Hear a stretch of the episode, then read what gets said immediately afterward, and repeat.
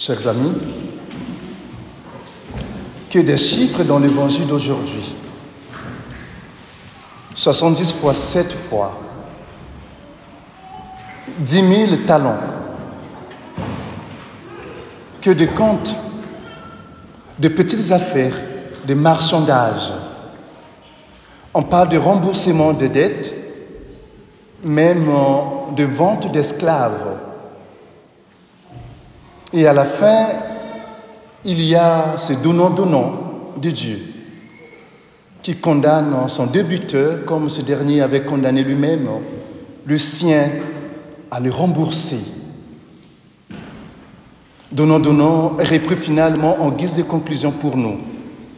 C'est ainsi que mon Père du ciel vous traitera si chacun de vous ne pardonne pas à son frère du fond du cœur une note étrange dans le discours du Christ qui apparaît plus souvent mépriser les petits comptes mesquins et l'argent. À propos d'argent, il y en a beaucoup, dix mille talents. Et le texte précise pour nous impressionner qu'il s'agit de 60 millions de pièces d'argent au cours d'aujourd'hui, cela fait 2 milliards d'euros. Autant dire une somme colossale pour l'époque que personne ne peut raisonnablement envisager de payer. Le roi qui règle ses comptes, vous l'avez compris, c'est Dieu. Et ce que dit d'abord la parabole, c'est la valeur colossale que nous avons à ses yeux. Une somme inimaginable que nul ne pourra jamais rembourser. La bonne nouvelle pour nous, c'est que nous n'avons pas à le faire. Dieu nous a remis cette dette. Le texte le dit explicitement nous ne sommes redevables en rien vis-à-vis de Dieu pour l'amour qu'il nous donne. Dieu et la vie sont a priori généreux avec nous et nous n'avons pas à rembourser l'amour reçu. Quand on mesure l'immense valeur qu'a pour nous l'amour, on mesure ainsi la valeur du don de Dieu. L'amour que nous avons nous-mêmes donné n'est pas toujours, hélas, à la hauteur de l'amour que nous avons reçu de Dieu. Aucun de nous n'a encore totalement donné sa vie par amour, comme l'a fait le Christ. Le meilleur que nous offrons de nous-mêmes est toujours en deçà de l'amour divin. Et pourtant, nous exigeons souvent, au moins nous espérons, être aimés en retour. Nous aimons recevoir des marques d'affection et d'amour. Quoi de plus naturel, me direz-vous? Il en est de même du pardon. Ce qui est naturel quand on a été offensé c'est le sentiment d'injustice et l'espoir d'une réparation. Au fond, ce qui est naturel, c'est de vouloir quelque part se venger. Et, ce qui est surnaturel, c'est le pardon gratuit. Ici, au chiffre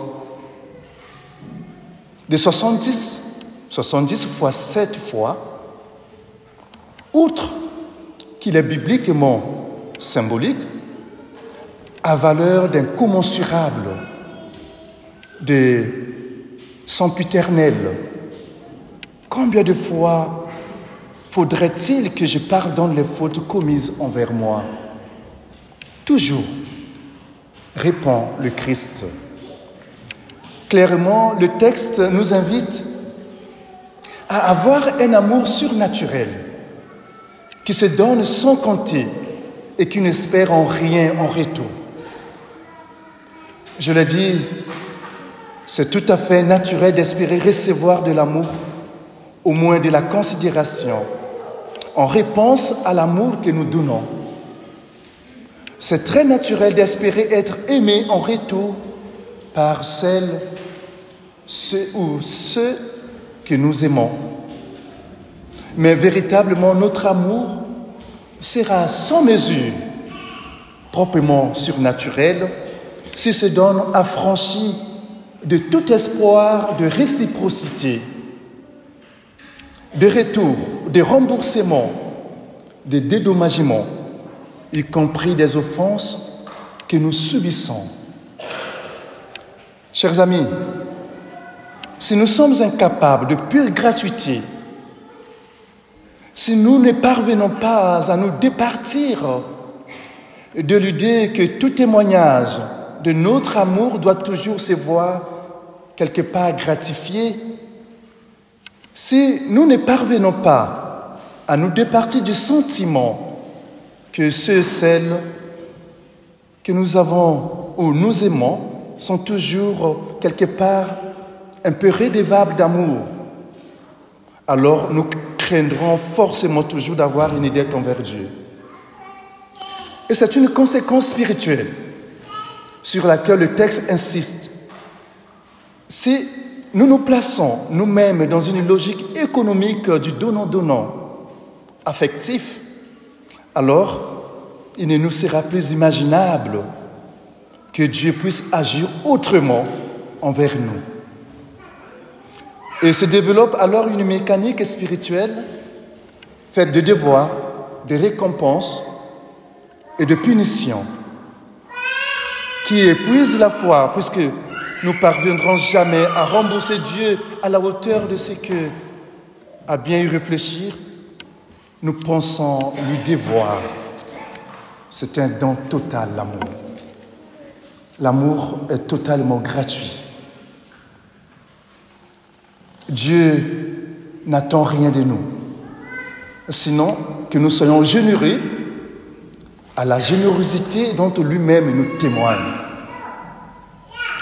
Comprenez-moi bien, vivre d'un amour détaché de tout désir de réciprocité ne signifie pas renoncer à l'amour en retour.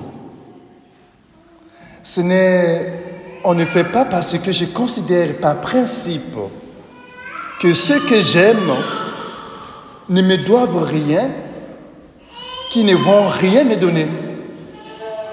Il aura de l'amour en retour et le plus bel amour, puisque je l'aurai laissé libre.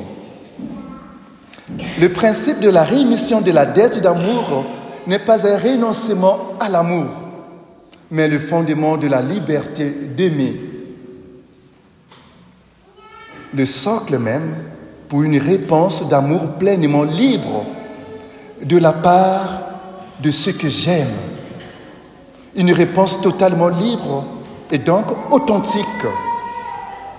C'est en donnant à autrui la liberté de mépriser mon amour et de ne pas m'aimer en retour.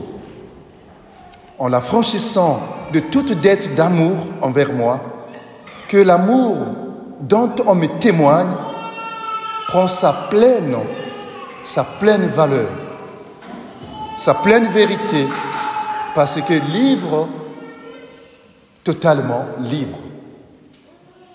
Paradoxalement, le véritable amour n'attend rien. C'est comme ça qu'il peut se recevoir pleinement.